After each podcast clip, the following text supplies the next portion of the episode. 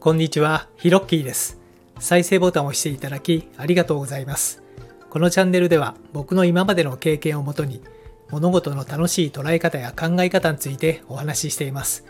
どうぞお茶でも飲みながらリラックスして聞いてみてくださいね。お急ぎの方は2倍速がおすすめです。それではほら吹きチャンネル始まります。はい。いつもこの放送を聞いてくれてありがとうございます。えーここ2回ぐらいはですね、アートについて、えーお話をして、えーおりまして、えーちょっとね、自分の中で気分が盛り上がってきちゃいまして、今日は超感動した世界の3つの美術館というテーマで、えお話をしてみたいと思います。はい。まあ、ちょうどね、前回の放送で、まあ、あの経営者向けのね、英語学習授業をやっているときに、やはりね、向こうで何を話すかっていうコンテンツが重要ですということで、まあ、その中で、まあ、アートがまあ非常に大切だという話をさせていただきました。はい。なので、まあ自分もね、最初はまあ仕事のためという研究目的で入ったんですが、まあだんだん見ていくうちにですね、あ、なんかいいなというところがありまして、で、まあ、やっぱりね自分のねこう金、えー心のこう金銭が動くものって結構大切じゃないですかはい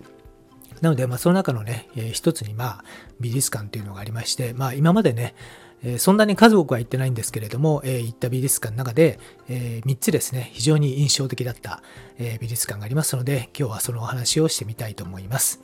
えまず1つ目、ニューヨークにあるメトロポリタン美術館です。ここに行ったのは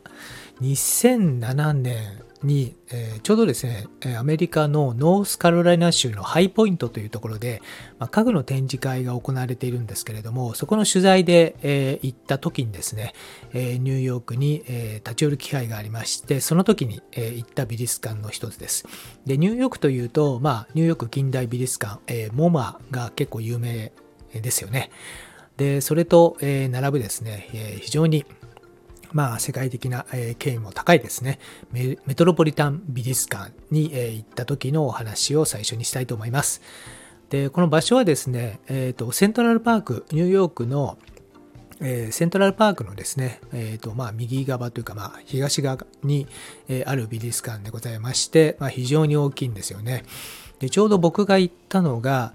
えーと、金曜日だったかな、金曜日の夕方ぐらいです。ですごい感動したのがですね、ちょうど、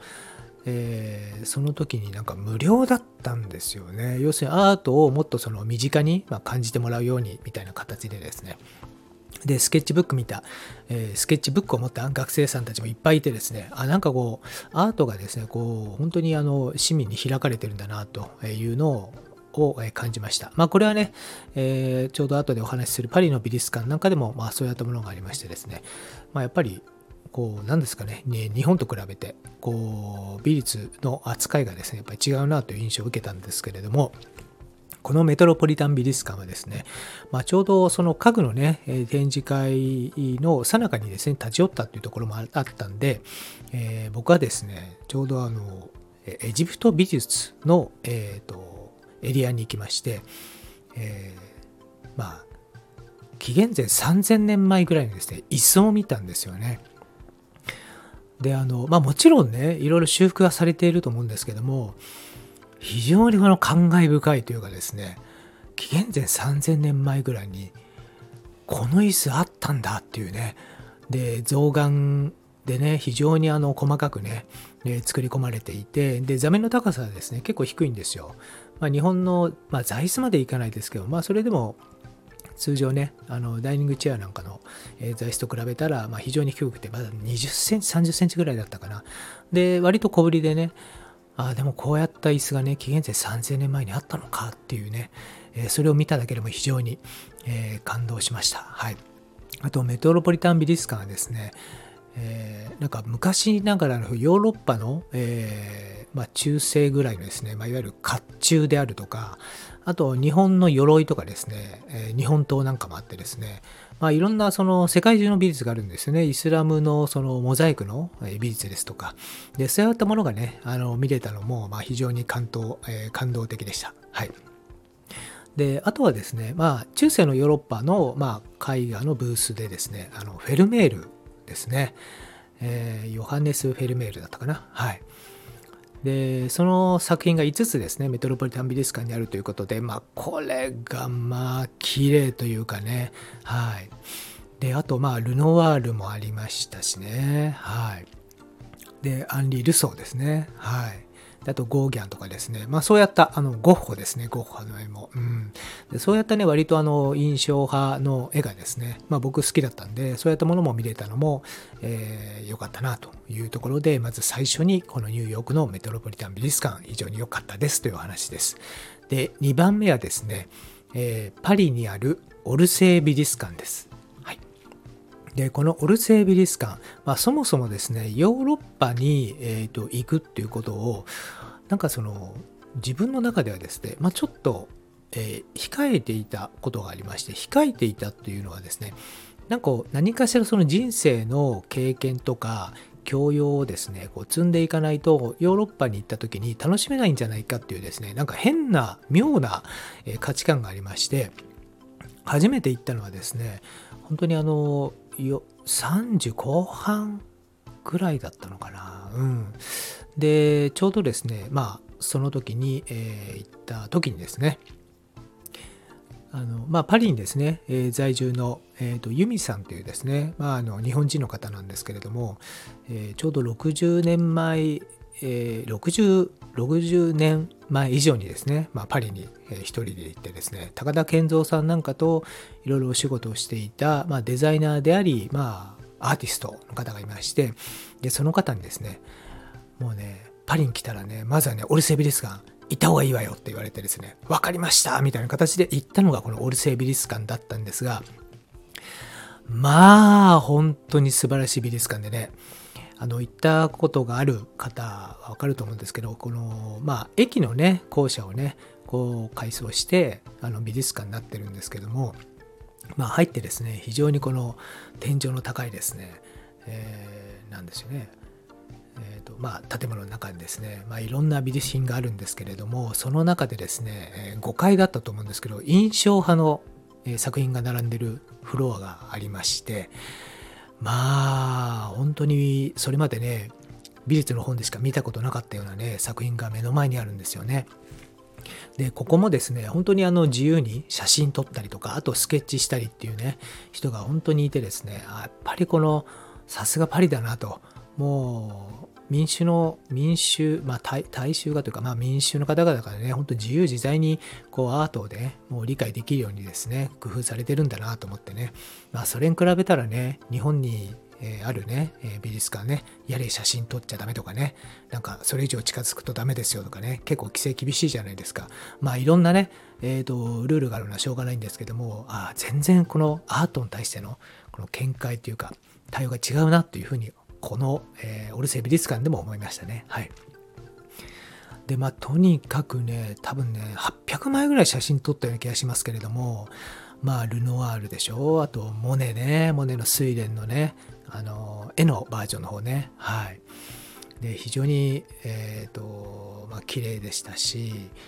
あと、とね、カイユボットって、ギュスターブ・カイユボットっていうね、作家、えー、まあ、アーティストさんがいらっしゃってね、床をね、削ってる写真があるんですけど、まあ、リアルなんですよね。はい。あと、セザンヌのね、まあ、生物が、まあ、リンゴとオレンジだったかな。まあ、そういったものも非常にね、綺麗でね。で、このオルセイ美術館のね、いいところはね、カフェがあるんですよ。カフェとレストランね。で、5階のね、カフェもね1階、1階だったかな、レストランもね、ぜひね、両方ともお時間あったら行ってみてください。あまあ本当にアーティスティックでね、まあ行くだけでもね、まあ、いわゆるインスタ映え、インスタ映えっていうのはちょっと古いですけどね、まあそうやってまあ非常にカラフルな、えところがあるんでね、もうここでもね、写真撮りまくりましたね。はい。まあとにかくこのオルセイ美術館は、あの本当に見応えもあって、まあ、その中のね建物、まあ、先ほど言いましたけども駅のね、えー、校舎をね改築してっていうところもあるんで、まあ、そういった建物のね まあ、あの外側のファサーダなんかも綺麗なんで、えー、ぜひですねこのオルセイ美術館は、えー、時間をとって行ってみてください。はい、で僕はね、あの一方でこのアール・ヌーボのね家具の、え、展示会もあるんでここはですね個人的にも非常に良かったですね。アルヌボですね、まあ、ちょうど、えー、19世紀後半ぐらいにね、えー、花開いたね、まあ、曲線を主体とした、まあ、あのインテリアですとかねあと絵ですとかねそういう頭にありましたけどもこの家具もね素晴らしかったですねはいなので、まあ、非常に、えー、感動した美術館の2番目がこのパリの、えー、オルセー美術館でした。はい。で、3番目はですね、えー、今度は、えー、フランスのニース、えー、ナウスの方にあるシャガール美術館です。はい。で、シャガール美術館はね、このシャガールっていう人の絵はそんなにね、それまでまあ嫌いでもなく好きでもなくっていう形だったんですけども、えー、たまたまですね、えーと、知り合った、えアーティストの方でコルシカ島に住むですねダリウスさんという方が、えー、おりますと。はい、で日本にもね今まで何回か、えー、いらっしゃって、まあ、あの伊勢丹ですとかねあと銀座の画廊なんかでも、えー、作品をね展示されている方なんですけども、えー、その方とですねお話しした時にまあ、ちょうどね、あのー、まあ、10代、えー、頃の時に、そのマルク・シャガール、いわゆるシャガールさんのアトリエなんかにですね、いろいろ行ったりして影響を受けたんだよ、なんて話をね、聞いてましたんで、なんとなく僕の中でね、あ、やっぱりシャガールって、なんとなくね、勝手に身近に感じてたんですよね。で、ちょうど、えー、2017年かな、これあの、ニースでね、マラソン大会があったんですよ。で、その時にね、まあ、初めてそのナウスの方に行く機会がありまして、そのニースからね、本当にバスで、えっ、ー、と、10分15分行ったところかな、シャガール美術館っていうのがあります。はい。でね、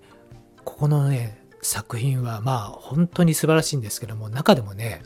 人類の創造っていう作品があるんですよ。えー、結構大きいんですよね。まあ、幅2メーター、縦3メーターぐらいなんじゃないかな。まあ、それぐらいえ大きなね回があって、まあ、聖書のねメッセージの、まあ、一つということで、えーと、覚えてるんですけどもその絵の前にね僕1時間ぐらいいたんですよね。なんかねこうビビッビビッとくるというかねまあタイトルが人類の創造かと思ってね。でなんでいたのかよくわかんないですけどなんかねずっと見ちゃってってたんですよね。でシャガールの作品はですね非常に色鮮やかで、まあ、ちょうどあのこのブルーのねコントラストが僕はすごい好きであの見ていたりするんですけどもとにかくね本当に感動しましたでそのシャガル美術館にはですね、まあ、あのステンドグラス、えー、とかですねあとは壁画に、えー、描いてある絵なんかもですね、えー、見れたりします大きさはそんなに大きくないんですけれどもただですねまああのニースからね、まあ、バスでちょっとしたところありますので、まあ、交通の利便性なんかもね、えー、割と近いんで、ぜひですね、ニースに行った時にはシャガル美術館、えー、行ってみてください。はい。で、他にもね、たくさん紹介したい、えー、美術館あるんですけども、それはまたね、えーと、機会がある時にお話ししてみたいと思います。というわけで、えー、今回のホラ吹きチャンネルはこの辺で、えー、引き続きね、放送を聞いてみたいとえ思われましたら、フォローボタン押してくれたら嬉しいです。それでは、またです。